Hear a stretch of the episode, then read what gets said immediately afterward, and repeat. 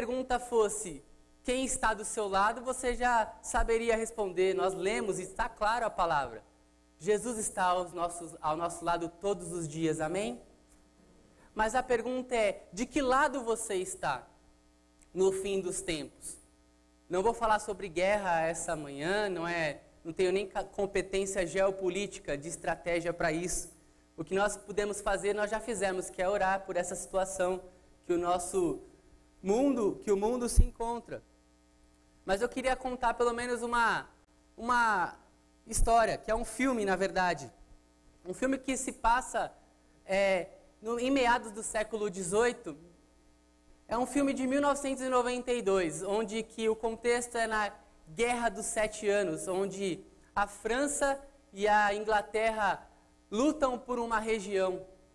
E ali, um homem branco, ele é adotado por índios e é criado ali naquele contexto onde há tribos têm rixas, uns protegem e são dos lados dos franceses e os moicanos, do lado dos ingleses. Ali também a Cora, que é uma das protagonistas do filme, se apaixona pelo, pelo Hankei. E aí também tem os protagonistas, que é o, o chefe dos moicanos e o seu filho Uncas. O que acontece ali nessa linda história? Você já deve ter assistido o último dos moicanos. O que acontece? Há uma traição. O índio, banguá, ele trai ali todo o contexto. E mesmo com os ingleses se rendendo, quando eles estão partindo, aqueles índios, eles atacam sorrateiramente e matam aqueles ingleses, sobrando apenas três moicanos, as filhas do comandante do, do, dos ingleses, que também morreu, e também um dos comandantes, o Duncan, também é poupado ali e é salvo pelos moicanos. Uma história fantástica, como eles não fazem mais filmes assim. Uma história linda de amor, de amor sacrificial. Irmãos, se esse encontro que Jesus marcou com os seus discípulos não acontecesse, se os discípulos não fossem encontrar Cristo, o Cristo seria apenas mais uma história bonita. Se Cristo não houvesse ressuscitado, nós não estaríamos aqui essa manhã. É vã a nossa fé, é vã a nossa esperança.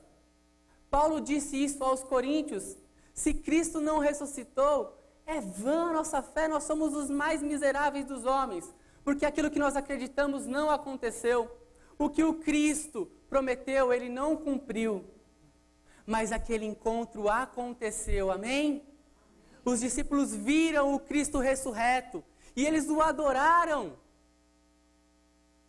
Teve um que não estava presente. Jesus já tinha previsto esse encontro e marcado essa agenda. Alguns capítulos antes, em Mateus 26, você vê essa, essa informação. Jesus predisse que ia morrer, que morreria. Jesus predisse também que passaria por dificuldades. Irmãos, foram momentos antes desse encontro em que a tensão, a angústia tomava conta daquele contexto e ambiente. Imaginem os discípulos que andaram com Cristo, agora viram o seu mestre sendo cusparado, sendo chicoteado, sendo maltratado. E, por fim, sendo exposto ao madeiro, sendo crucificado de forma injusta. Os discípulos então se dispersaram, voltaram às suas atividades, voltaram a fazer aquilo que eles faziam antes do chamado de Cristo, mas com toda aquela aquele medo, aquela inquietude. Por quê? Porque as autoridades ali já tinham macumunado, tinham pagado para que a notícia corresse ali naquela região. Cristo não ressuscitou, roubaram o corpo dele, os discípulos fizeram alguma coisa para que o túmulo estivesse vazio. Então, olha só que caos. A gente até consegue entender porque alguns ali estavam temerosos, estavam é, questionando quando viram o Cristo. mas ele se aproxima, ele chega ao encontro, ele vai e, e chega-se próximo àqueles que estavam temerosos. Irmãos, isso nos ensina que o questionamento, aquilo que nós duvidamos muitas vezes, não é um problema para Cristo. O problema é quando nós questionamos a autoridade de Jesus. Quando nós duvidamos de que o que ele promete, ele cumpre. Esse é o grande problema. Alguns ali, quando Jesus estava em seu ministério, ele questionaram: de onde vem essa tua autoridade? Como você batiza? Como você prega isso? E aí Jesus fala: Vocês acham que João Batista batizava com qual autoridade? Dos homens ou dos céus? E aqueles fariseus ficaram pensando: o que eu respondo agora? Se eu falar que é dos homens, o povo vai apredejar, porque confiam em João Batista como um profeta. E se eu falo que é dos céus, ele vai falar, ele também tem essa autoridade. Então, aqueles lá é, que estavam questionando falam: Nós não sabemos. Nós não sabemos o que, o que, qual é a autoridade. E Jesus também fala: Também não vou responder a vocês. A autoridade de Cristo, ela é algo que vem dele mesmo, porque ele é o próprio Deus, amém? Ele é o próprio Deus. Ele fala: toda a autoridade me foi dada. A Bíblia, em diversas passagens, irmãos, nós podemos ver Cristo recebendo reconhecimento, recebendo adoração, recebendo um atestado de que seu ministério era de fato verdadeiro e de que ele era o próprio Deus. Palavras tão lindas como Pedro dizia: Tu és o filho amado. Deus falou isso a Jesus: Tu és meu filho amado, em quem eu tenho prazer. Pedro afirma: A quem iremos? Só tu tens as palavras da vida eterna. Todo esse ministério de Jesus, toda essa autoridade foi confirmada. Mas, irmãos, muitos ainda duvidam. Até hoje isso acontece. Um sincretismo religioso, uma mistura, uma salada, em que acreditam em Cristo em algumas coisas, no poder dele, acreditam e buscam Ele por conta de prosperidade material, acreditam em Cristo porque estão buscando algo de uma cura física, de um problema entre relacionamentos. Multidão seguiam, seguiam a Jesus. E agora, quem está ali vendo ele ressurreto? Alguns discípulos. Depois Paulo vai falar que pelo menos 500 pessoas viram Cristo ressurreto. Não se compara à multidão que o seguia e quando ele estava fazendo os milagres, enquanto ele estava ativo em seu ministério. Mas agora ele está glorificado, ressurreto, e ele aparece aos seus discípulos. Um ponto interessante é que Jesus marca esse encontro na Galileia. A Galileia foi o local onde ele iniciou o seu ministério, onde ele fez o primeiro milagre. Transformou água em vinho. Irmãos, eu acho que esse milagre foi fácil. Para Jesus. O verdadeiro milagre ali naquele dia foi a salvação do noivo. Porque imagina se aquela festa dá errado. Aquele rapaz ia ouvir isso para o resto da vida. Então ele teve compaixão daquele noivo e fez aquele grande milagre. E a festa continuou, foi uma bênção. Jesus marca esse encontro então na Galileia. Os discípulos se aproximam, o veem, o adoram. Alguns duvidam, não estão mais os doze, sim os onze. E o que acontece agora? A autoridade de Jesus é questionada por alguns. Há uma crise. A crise também no cenário atual, irmãos.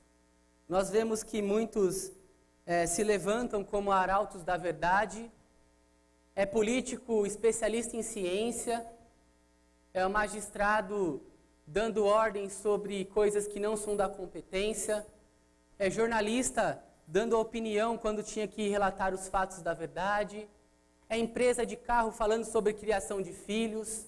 Ou seja, a autoridade hoje está totalmente controversa. A inversão de valores em nossa sociedade. nós vivemos o caos, o medo. Todos tentam nos influenciar com notícias. Isso acaba nos minando, tirando muitas vezes a nossa fé, diminuindo a nossa fé. Quando Cristo se apresenta ressurreto, firme, glorioso, vitorioso, isso tinha que fazer parte da vida dos discípulos. Irmãos e irmãs, essa mensagem tem que estar parte de nossas vidas hoje também. Me lembro de Paulo, ali em Atenas, dando seu discurso. Nós estudamos aqui na comuna o livro de Atos. Paulo falando ali aos atenienses, quando ele fala sobre o Deus desconhecido, porque eles eram muito religiosos, tinham muitos templos de adoração. E Paulo fala: Esse daqui que vocês denominam como Deus desconhecido, é esse que eu prego. É esse que é o Criador de todas as coisas, é nele que nós existimos, nos movemos. Paulo usa até um contexto da, da região ali dos filósofos, um poema para falar isso. Só que quando Paulo começa a falar que esse que ele prega morreu e ressuscitou, eles falam: peraí, Paulo, para um pouquinho. Disso daí a gente ouve depois. Tava até, até aqui seu, contexto, seu, seu discurso estava ótimo. Mas quando eles ouvem falar sobre a ressurreição de Cristo, aí já não dava mais para eles. Irmãos, o Evangelho tem que ser integral em nossas vidas. A palavra é: Cristo veio ao mundo, nasceu como um de nós, foi morto por conta da injustiça, mas ao terceiro dia ressuscitou. Amém? Esse foi o sinal dado: que o filho do homem ficaria no, no seio da terra, na morte, por três dias, mas que ele ressuscitaria. Essa tem que ser a sua e a minha mensagem. Não podemos negociar isso. Ou seja, como a gente vai minando, pulindo o evangelho para que pessoas achem que o evangelho é algo simples, não quer tocar na ferida. Irmãos, irmãs, o que nós precisamos fazer é mostrar Cristo e este glorificado, ressuscitado. Amém? Por quê? Porque as pessoas buscam a Cristo por vários motivos. Só que somente o Evangelho pode realmente dar salvação. Nós cantamos aqui, eu achei isso maravilhoso. Muitos buscam paz em vários caminhos, várias religiões, mas é em vão. Só em Cristo há solução. Porque o que, o que é fora disso é Cristo e mais alguma coisa, ou é islamismo, budismo, hinduísmo, todos esses ismos que você já ouviu falar por aí. Isso daí todo mundo pode buscar, mas só Cristo realmente pode salvar as pessoas. Pode então nos dar a vida eterna. A incredulidade dos dos discípulos foi algo que Jesus tratou se aproximando deles e fazendo o discurso. Todo o poder, toda a autoridade me foi dada nos céus e na, na terra. Portanto, vão, vão ao mundo e façam discípulos de todas as nações. Diante desse caos atual, nós temos que ir, irmãos. Esse é o nosso chamado. Esse é o nosso chamado. Eu queria ler um trecho de um livro do Dr. Martin Lloyd Jones. Há pelo menos 65 anos atrás, ele já falava sobre a crise da autoridade. Um livro, pequeno livro, ele diz assim, numa conferência internacional de estudantes evangélicos em 1957, se realmente entendo a situação religiosa moderna, esta questão de autoridade é um dos problemas mais importantes que enfrentamos. Ele afirma que a igreja perdeu a autoridade por permitir a secularização e ideias de questionamentos relativistas, assimilando assim o conhecimento da, ver, conhecimento da verdade e a autoridade objetiva. Ou seja, Martin Lloyd Jones já nos alertava que essas pequenas concessões de questionamentos de Cristo, do Evangelho e da verdade se tornaram um grande problema da igreja e da religião moderna. Esses questionamentos, eles entram sorrateiramente e tomam conta minam a fé, vão cauterizando o nosso coração. Ou seja, será que isso é verdade mesmo? Será que Cristo ressuscitou? Será que isso funciona? Isso vai entrando em nossa vida, em nossa igreja, nos nossos lares. A crise de autoridade, na educação, a crise de autoridade. Nós vemos hoje com o ensino a maneira como que é feita, a estrutura, onde as crianças são colocadas no mesmo nível dos professores. O tal do ensino construtivista, não respeitam as autoridades, não respeitam os professores, não respeitam os pais. Por quê? Porque são coisas que vão minando e entrando em nossa sociedade. Que me perdoem aqueles que gostam daquela super nani que trata o comportamento das crianças. Mas eu afirmo que só Jesus muda o coração.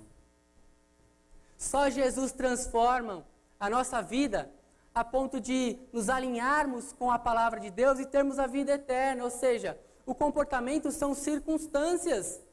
O que nós temos que demonstrar é um coração transformado, um coração que crê e por isso é obediente. Ou seja, toda essa crise de autoridade foi porque esses questionamentos foram minando a nossa vida, a nossa sociedade. Uma crise na música, no cinema, uma crise geral. O que fazemos então? O que Jesus nos ensina a fazer? Portanto, vão, continuem a sua caminhada, façam discípulos de todas as nações.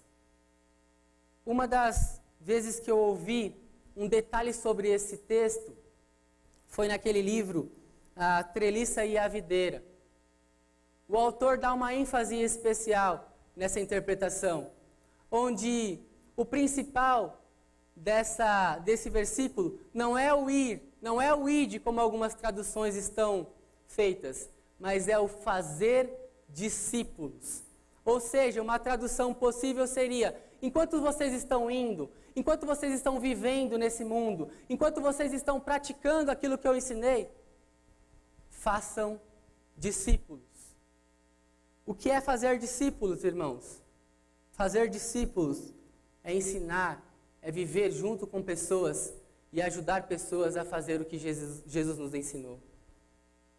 Mas a sociedade que a gente vive também nos demonstra que temos que viver de forma egoísta, de forma é, totalmente autoritária, onde nós temos a verdade e ninguém tem algo para nos ensinar.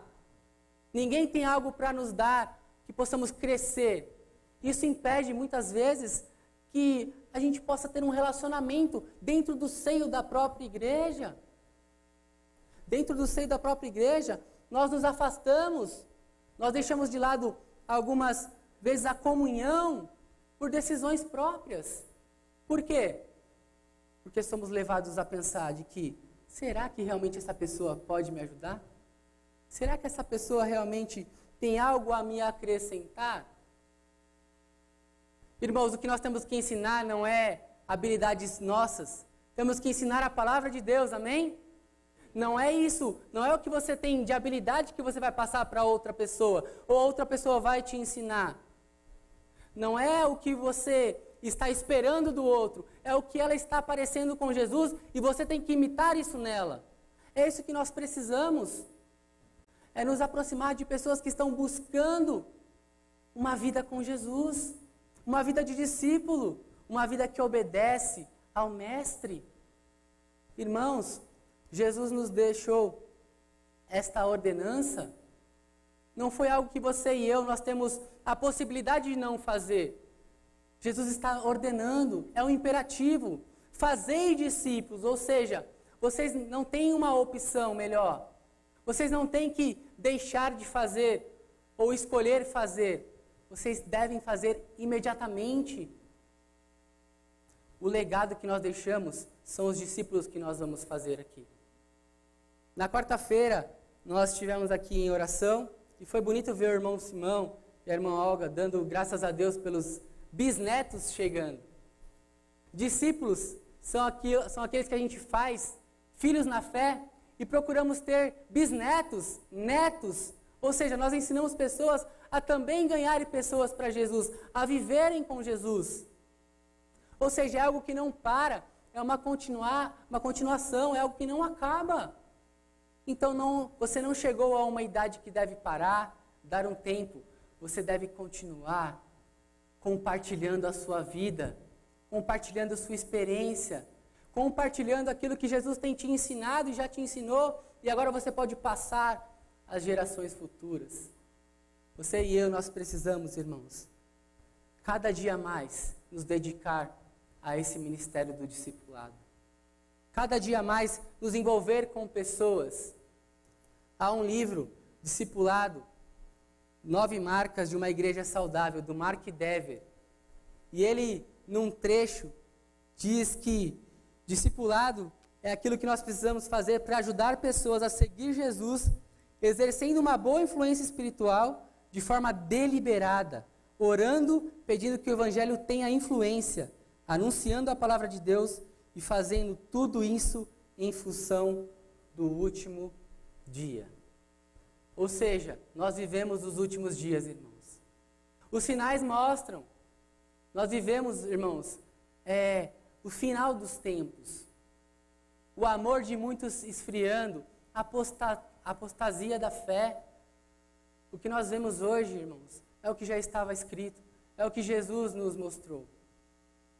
O que nós precisamos então é apresentar o Cristo vitorioso, ressurreto. É isso que nós precisamos. Nós temos a palavra da verdade. Eu gosto quando o apóstolo João, o discípulo amado, escreve em sua carta aquele que nós vimos, ouvimos e tocamos na palavra da verdade. Nós temos isso, irmãos, temos a Bíblia para poder compartilhar e só assim nós podemos mostrar o amor. E, e mesmo com a apostasia, nós temos que fortalecer aqueles que estão andando em nosso lado. É segurar pela mão, é caminhar junto. Irmãos, questionamentos virão. Você pode estar andando do lado de pessoas que vão questionar, desanimar, mas esse é o momento de você se aproximar como Jesus fez. Quando foi questionado com que autoridade ele fazia, ele respondia: com autoridade que foi me dada pelo meu Pai, e eu faço a vontade do meu Pai. Quando ele foi questionado também, por que, que ele expulsava demônios? Qual era o poder dele? O acusaram, irmãos, de fazer algo que era pelo Beuzebu, ou seja, por um, uma entidade daquela época em que eles acreditavam. Jesus foi questionado de várias formas do seu ministério, mas ele continuava fazendo a vontade de Deus. O que nos leva então a desanimar não são as falhas dos outros, os questionamentos dos outros, a decepção com os outros, mas nós temos que olhar para Jesus o autor e consumador da fé. É Ele em que nós temos que direcionar as nossas ações, direcionar as nossas atitudes, direcionar a nossa vida. A fé termina nele, irmãos. Ele é a conclusão da fé. Porque quando ele vier para nos buscar, não precisaríamos mais da fé, já está tudo consumado. Mas temos essa esperança ainda, porque ele ressuscitou e afirmou que vai nos buscar. Então continuemos firmes, praticando então o que ele nos mandou, indo, continuando a nossa caminhada e fazendo discípulos, ensinando as pessoas, ensinando as pessoas a guardar todas as coisas que ele tem mandado. É uma ordem. Sobre discipulado, o pastor Jonas Madureira, em seu livro O Custo do Discipulado, explica bem essa questão sobre o que é discipulado. Discipulado tem duas vertentes, é uma palavra homônima, ele fala. Palavra homônima é quando uma, a, mesma, a mesma coisa tem o mesmo nome. Por exemplo, ele dá o exemplo da manga. A manga, a fruta e a manga da camisa. Ele até brinca, o pastor manga, né, que já até pregou aqui na nossa igreja. Discipulado é isso. Discipulado é aquele que segue a Cristo e é aquele que ensina pessoas a seguirem a Cristo. Então você tem uma missão dupla. Você tem que seguir a Cristo enquanto ajuda pessoas a seguir a Cristo ao seu lado.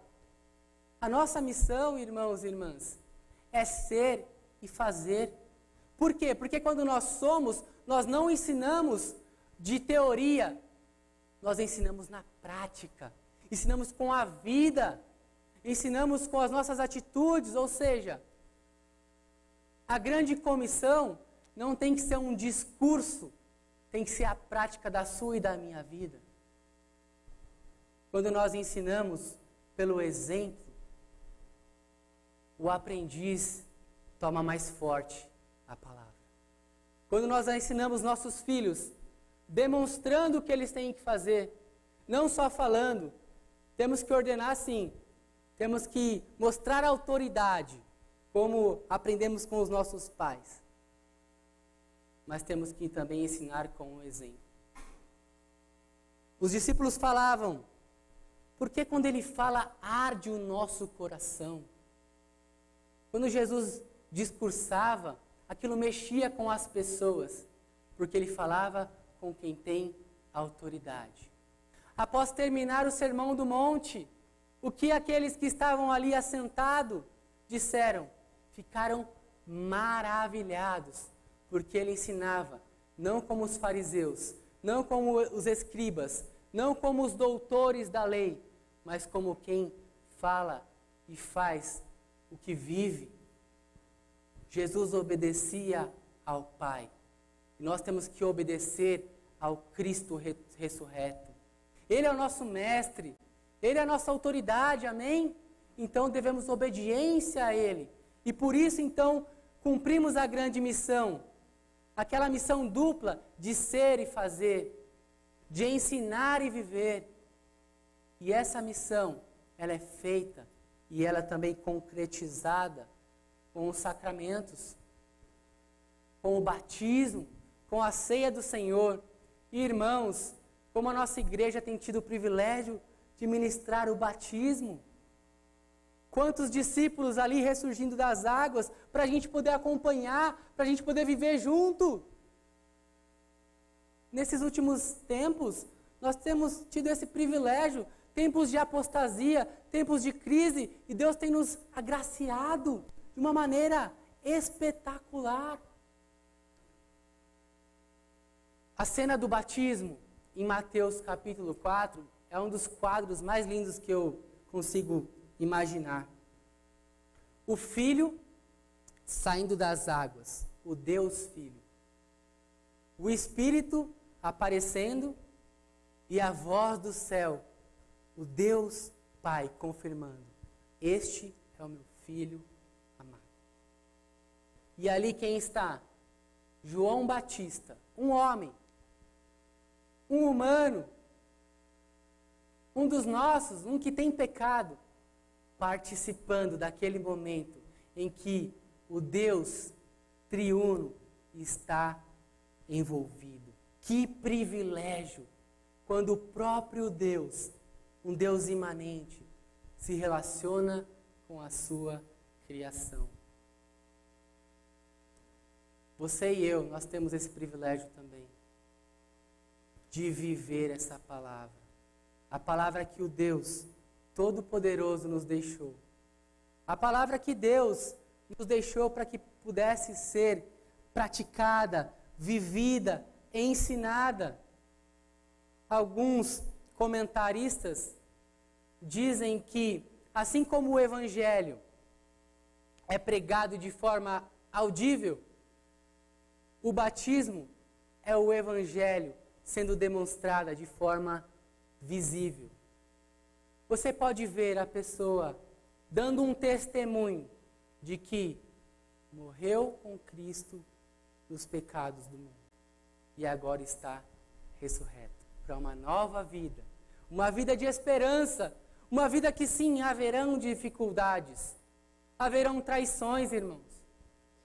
Haverão pessoas que você investiu tempo, recursos e vão abandonar a caminhada.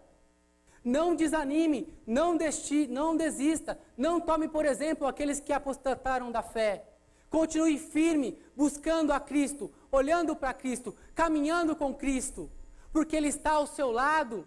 Ele afirma que onde estiverem dois ou três reunidos, Ele estará no meio deles. Dois ou três são discípulos, caminhando junto. Você não pode estar sozinho. Você tem que ter alguém para caminhar junto contigo, porque assim você invoca o nome do Senhor. Assim nós praticamos aquilo que Jesus nos mandou, compartilhando a vida, compartilhando a fé, compartilhando o café, o almoço. Irmãos, irmãs, o que está acontecendo? Não temos mais comunhão. Mark Dever fala no livro: as pessoas preferem jogar boliche sozinho agora. Que coisa é essa, jogar boliche sozinho? Que vida individualista. E, no, e no cinema sozinho eu até concordo, porque pelo preço da pipoca eu acho que é a cotação do barril do petróleo, né? Então ir sozinho no cinema é uma boa coisa, mas irmãos, a vida cristã tem que ser compartilhada. E as pessoas estão precisando ouvir essa palavra porque a crise está instaurada. E a solução para a crise é mostrar a autoridade de Cristo, porque Ele tem poder para transformar qualquer situação. Porque Ele é o próprio Deus que perdoa os pecados. O pecado é contra Deus. O pecado nos afasta de Deus, mas Ele pode perdoar, porque Ele é o próprio Deus. O que é mais fácil para Ele fazer? Levanta e ande, ou teus pecados estão perdoados? O que é mais fácil para Cristo? Ele é o próprio Deus, Ele escolhe, porque nele habita toda a plenitude divina, porque Ele é a imagem do Deus invisível porque Ele é o autor e consumador da fé, o Rei da glória, é aquele que era e que há de vir. Jesus Cristo ressurreto. Essa é a mensagem que você deve ensinar às pessoas, sem medo, sem vergonha do Evangelho, porque é isso que salva. Não é Cristo e mais algo, não é Cristo e um pouquinho de religião, não é Cristo e conceitos filosóficos. Paulo diz aos Coríntios: eu, no meio de vocês, só preguei a Cristo. Não vim com vãs filosofias. É Cristo e esse crucificado. É Cristo e mais nada. É Cristo, e esse texto eu queria ler com os irmãos de Colossenses. Colossenses, capítulo 2, versículo 9. Colossenses 2,9 diz que Jesus, porque nele habita corporalmente toda a plenitude divina. Porque tudo é por meio dele e para ele. Esse é o Cristo ressurreto. E para finalizar, irmãos, eu queria também ler um texto em 2 Timóteo 3, 16 e 17. Um texto bem conhecido. 2 Timóteo 3, 16 e 17. Diz assim: Toda a Escritura é inspirada por Deus e útil para ensino, para repreensão, para correção, para educação na justiça, a fim de que o servo de Deus seja perfeito e perfeitamente habilitado para toda a boa obra. A palavra de Deus é suficiente, ela é inspirada. O que você vai ensinar também é somente a palavra. E tem um objetivo para que as pessoas que andem ao seu lado e para que você também seja um servo. Não que seja um expert, não que seja alguém que vai ser é, elogiado por sua eloquência. Jesus não era assim. É para que sejamos maduros, completos, apresentados a Cristo no dia final. De que lado você está? No tempo final. Do lado daqueles que obedecem à autoridade de Cristo. Do lado daqueles que servem a Jesus, sendo o discipulador e sendo o discípulo dele. Obedecendo então a missão dupla de pregar o Evangelho, de fazer discípulos, de não parar no meio da caminhada. Você é um daqueles discípulos que duvidaram ou você é um daqueles que, quando encontraram ressurreto, glorificado, o adoraram? Quem você é no final dos tempos, irmãos? Está próximo o fim. Não dá mais tempo de ter dúvida. É Cristo e mais nada. É Cristo e somente Cristo. Ele é suficiente. A palavra dele é suficiente para você ensinar, para você instruir, para você instruir na justiça. Não importa qualquer crise que esteja acontecendo de autoridade, a verdadeira justiça vem do Senhor. Ele é teu juiz, Ele é teu mestre, Ele é teu Senhor. E Ele quer se aproximar de você. Ele quer que você tome um lado esta manhã. Que você seja um discípulo discipulador. Que você ajude pessoas a caminhar. Que você se aproxime de pessoas não olhe para o lado e se veja sozinho. Compartilhe a sua vida. Jesus Cristo, ressurreto. Essa é a nossa mensagem. Isso mais nada. Me permita ler um texto e assim eu finalizo essa mensagem. Cristo, o incomparável. John Haggai. Aquele que vem do alto está acima de todos. Cristo, o incomparável. Quem é esse Cristo de que falo? Os outros personagens na plataforma da história perderam sua importância na presença do Cristo, o incomparável. Ele é a coroa do universo, o cumprimento das profecias, o Salvador do mundo. Cristo sobrepuja a todos. Ele é a vox humana em toda a música ele é a estética de toda a escultura, ele é a mais apropriada mistura de luz e sombras de toda a pintura. Ele é o ápice da realização de qualquer empreendimento. Para o artista, ele é a sublimidade da beleza. Para o arquiteto, ele é a pedra fundamental. Para o astrônomo, ele é a brilhante estrela da manhã. Para o padeiro, ele é o pão da vida. Para o biólogo, ele é a origem da vida. Para o construtor, ele é o firme fundamento. Para o carpinteiro, ele é a porta. Para o médico, ele é o médico dos médicos. Para o educador, ele é o mestre dos mestres. Para o engenheiro, ele é o novo e vivo caminho. Para o geólogo, ele é a rocha eterna. Para o escritor, ele é a palavra. Para o camponês, ele é o semeador e o senhor da colheita. Para o floricultor, ele é a rosa de Saron e o lírio dos vales.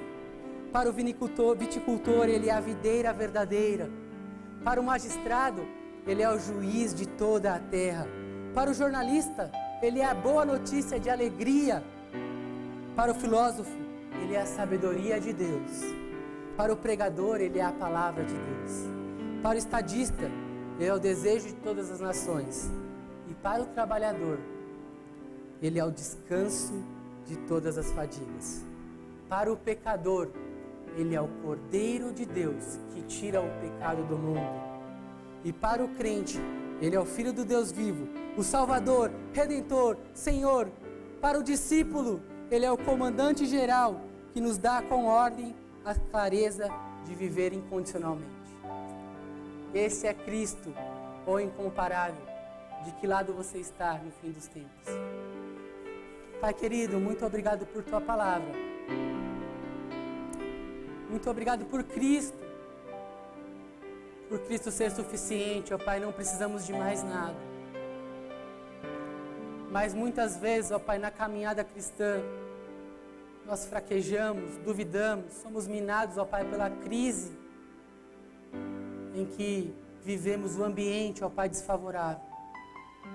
Mas nos ajuda a cumprir a tua missão, a sermos discípulos que ajudam outras pessoas a também seguir a Cristo, a deixarmos um legado, a obedecermos ao teu mandamento, Senhor. Nos ajuda a não desistirmos, a continuarmos a firme caminhada cristã. Com pessoas ao nosso lado, não nos deixe sozinhos, Pai. Mesmo em meio à apostasia, o amor esfriando, nos dá a mensagem do Cristo ressurreto, mensagem de vitória, mensagem gloriosa, em que, como discípulos, devemos anunciar sem medo e sem vergonha, porque é isso que o, que o mundo precisa: do Cristo, o incomparável, aquele que foi morto, sim, mas ressuscitou e vivo está, virá para nos buscar e cada dia se aproxima de nós através da Sua palavra. Muito obrigado por tudo, nós oramos assim, em nome dele, o incomparável. Amém.